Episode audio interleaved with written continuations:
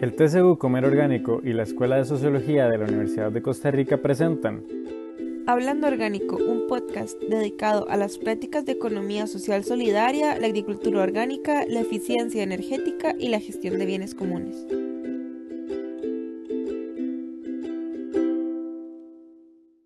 Bienvenidos y bienvenidas al podcast Hablando Orgánico.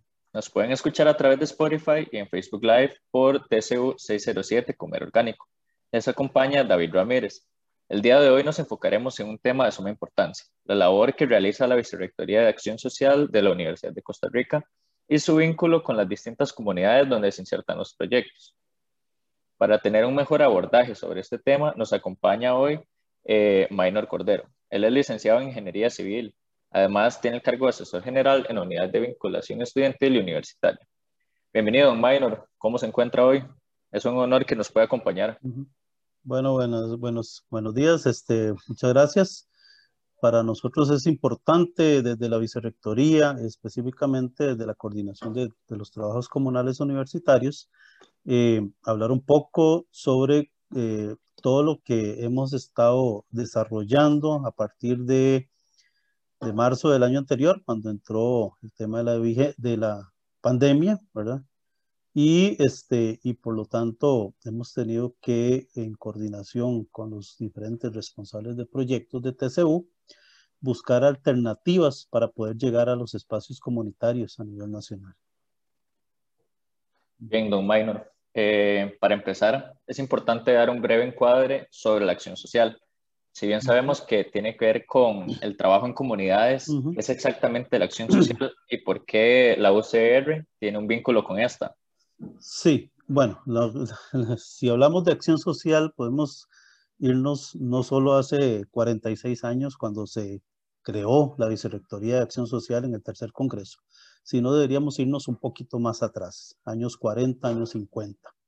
Este, la universidad inicia sus labores en 1941 y este, a partir de ese momento eh, comienza a, llevarse a cabo algunas actividades, principalmente del área de salud en espacios comunitarios. Entonces comenzamos a, llevar a cabo en aquel momento, le llamábamos campamentos de verano, en los periodos eh, de verano o vacaciones, eh, grupos de docentes y estudiantes se trasladaban a, los, a las zonas rurales a dar atención, este, principalmente odontológica en aquel momento y algunos, eh, este, eh, eh, principalmente del área de salud. Casualmente, con esas, con esas experiencias o esos primeros inicios, se dio la necesidad a partir de, de, de este grupo de, de, docentes del área de salud de involucrar a otras carreras, a otros profesionales, docentes de otras carreras, porque comenzaron a detectar algunas otras necesidades de estas poblaciones. Y ahí es cuando inician a involucrar, por ejemplo, eh, la escuela de el área de ciencias sociales. Se involucra un poco más, eh, otras áreas, y poco a poco fueron caminando que al, al llegar a los años ah, finales de los 60, eh, se vio la necesidad de eh, establecer ese vínculo y, hacerlo más obligatorio a toda la universidad. Como bien lo, indican algunas eh, vicerrectoras, las primeras vicerrectoras principalmente de, de acción social, donde comenzaron a hacer todo un recorrido de convencer a las unidades académicas de participar a nivel comunitario y, eh, digamos, llevar ese enlace entre la universidad y la sociedad más, más estrecho. Y fue así como en 1973-74, que fue el tercer congreso, se propuso la ponencia para la creación de la Vicerrectoría de Acción Social y específicamente del trabajo comunal universitario Este, eh, eh, a partir de 1975, ya todo el estudiantado de la Universidad de Costa Rica tiene como requisito de graduación el haber completado su trabajo comunal universitario, que es por 300 horas, en el caso de, de las carreras de bachillerato y licenciatura, o 150 horas en los diplomados o profesorados. Este, hay una premisa muy importante dentro de lo que es el TCU y, este, y el mismo reglamento lo dicta, que esta labor debe hacerse de forma interdisciplinaria. En otras palabras, formar equipos de trabajo de forma interdisciplinaria para llegar a esos espacios comunitarios.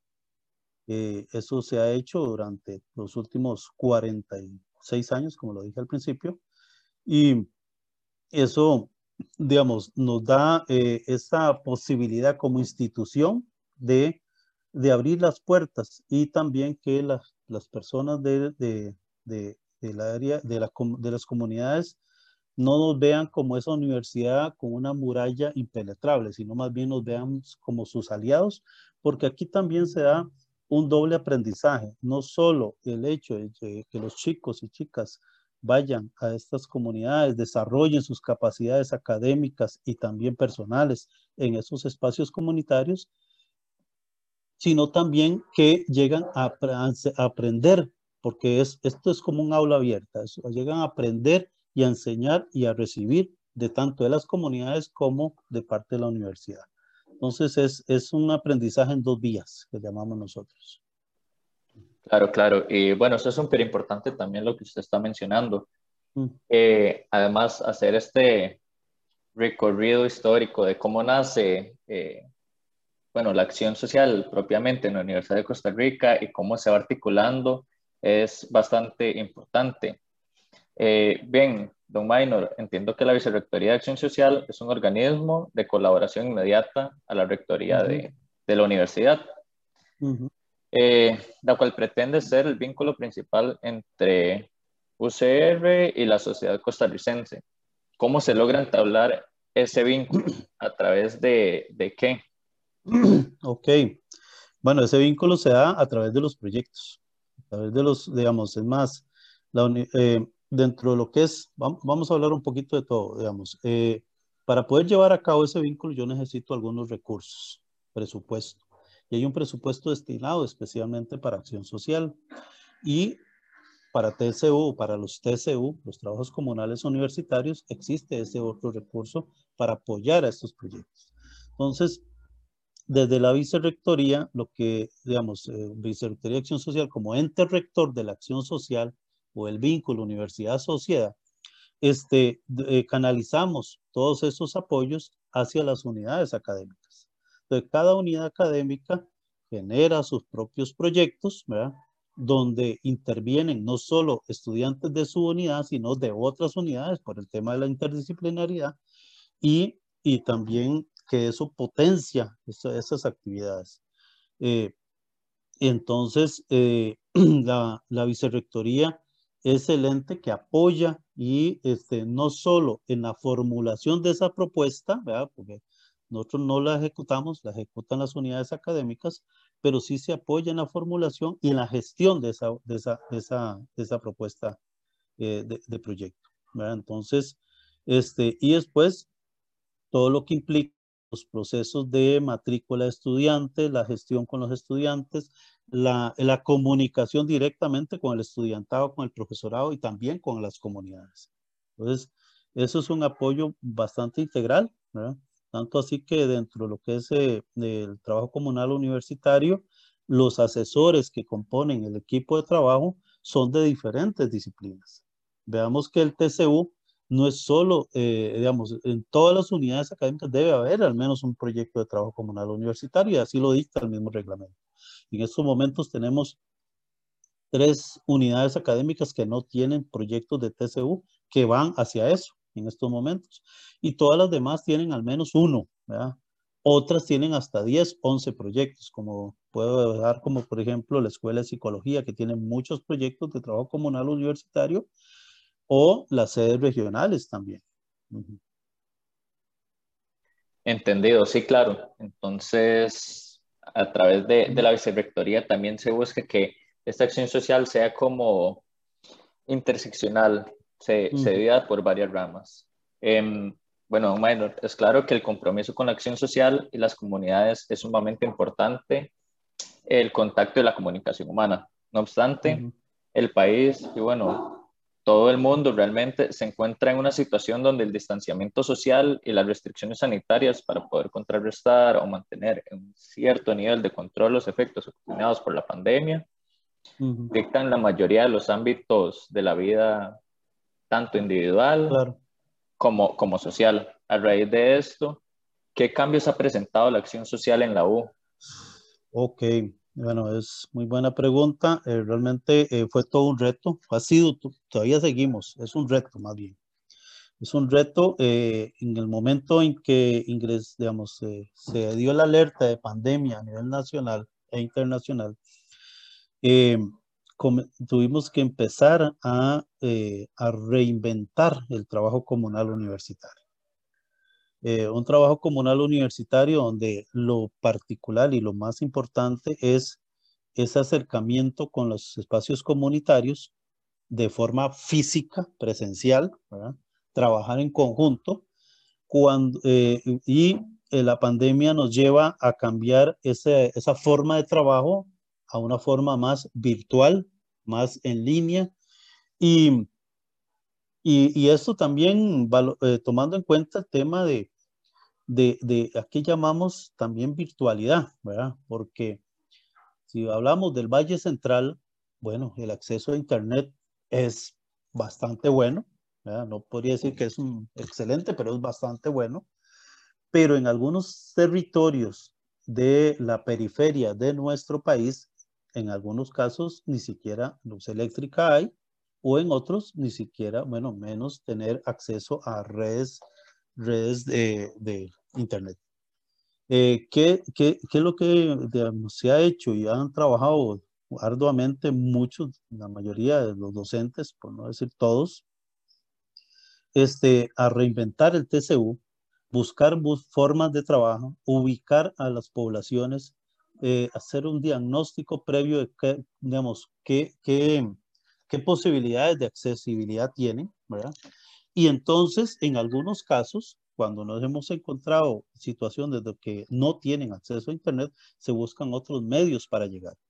¿Cuáles medios? Bueno, en algunos proyectos de TCU, principalmente eh, que están trabajando, han estado trabajando en zonas, pueblos y territorios indígenas, que son algunos puntos muy alejados, eh, lo que se ha hecho es eh, grabar pequeños videos eh, elaborar materiales didácticos, principalmente con el tema, con el apoyo también al Ministerio de Educación, que muchos han estado trabajando en ese tema, porque también es una debilidad que, que, tuvimos o hemos tenido a, partir de la pandemia.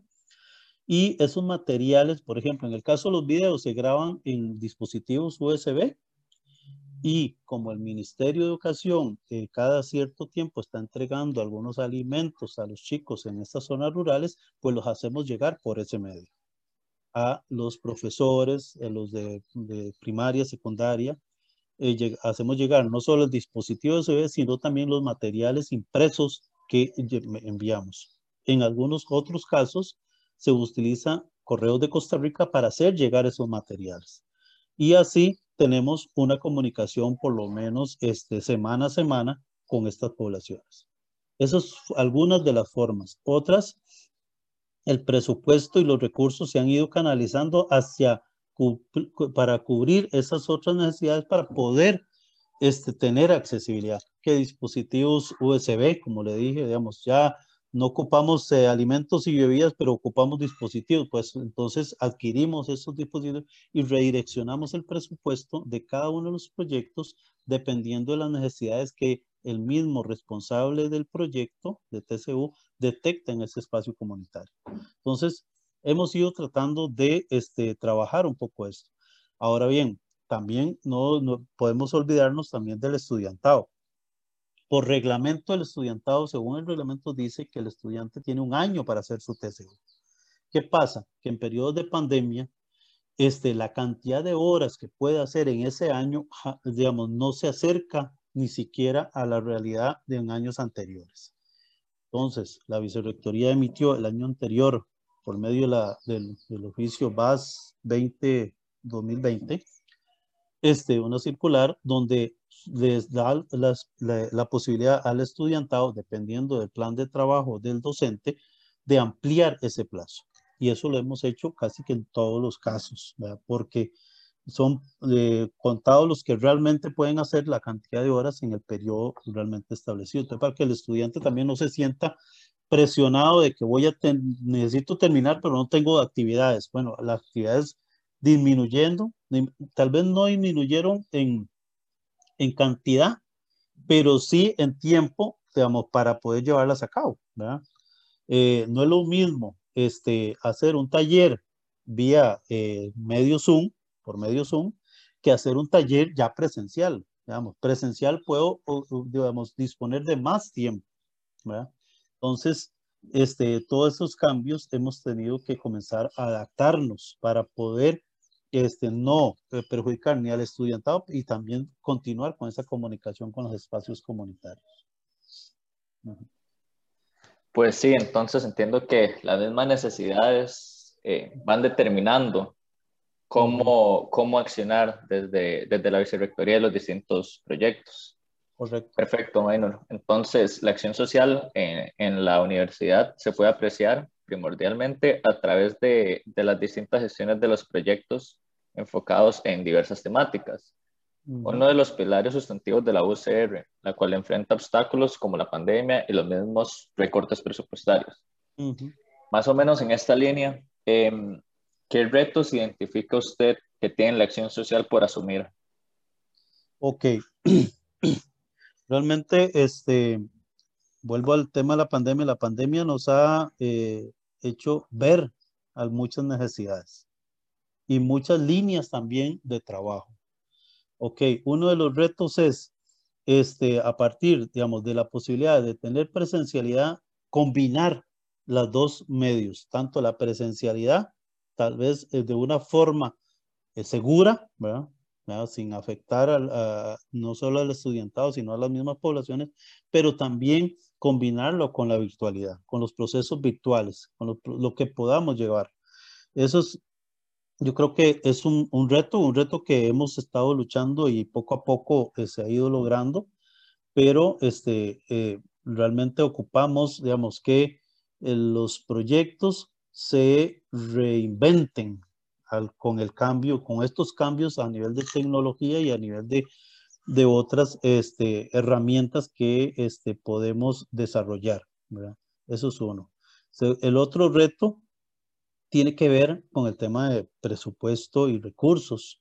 Bueno, para mucho de esto necesitamos más apoyo, necesitamos más apoyo ojalá de las autoridades para poder contar con el suficiente recurso para, para, eh, para llegar a estos espacios. Y hablo de recursos, sería eh, eh, equipo, veamos, pues tenemos que trabajar a nivel virtual o la virtualidad o, o sumarlo tenemos que eh, disponer de equipos y, recursos para eh, poder solventar esto. Ahora bien, eh, también este, la pandemia nos ha hecho este, administrar, tratar de administrar mucho mejor todavía los recursos, los pocos recursos que tenemos, pero administrarlos mm, adecuadamente. Y eso hemos tratado de ser como más solidaristas en todos los ámbitos para poder llegar a cada uno de los espacios que estamos o con los profesores están llegando. Em, este, otro, otro de los retos que podríamos, digamos, que podemos estar valorando también es la línea de comunicación, digamos, cómo nos comunicamos, digamos, cómo llegamos a, a estas poblaciones. Muchas veces creemos que todos se enteran de todo lo que hacemos y eso no es así. Este, creo que tenemos que mejorar esas líneas de comunicación, no solo hacia el sector estudiantil, sino también al sector docente y hacia las comunidades. Eso es un reto importante y yo creo que este, solventando eso nos, nos facilita más la dinámica de trabajo y también la articulación entre los mismos proyectos de las unidades académicas. Porque muchas veces al desconocer qué está haciendo uno o el otro, eh, no, eh, no vemos que quizás hay proyectos de dos unidades académicas totalmente tal vez diferentes, el área de salud, el área de ciencias sociales, que están trabajando hasta con la misma población, la misma temática, pues si podemos articularnos y empoderar, digamos, articularlos entre sí, podemos lograr mucho mayor eh, impacto en estas comunidades. Creo que por ahí es donde va a ser un reto importante que tenemos. Perfecto, Minor. Em, ¿Algún último mensaje que quiera compartir con las personas que, que, nos escuchan?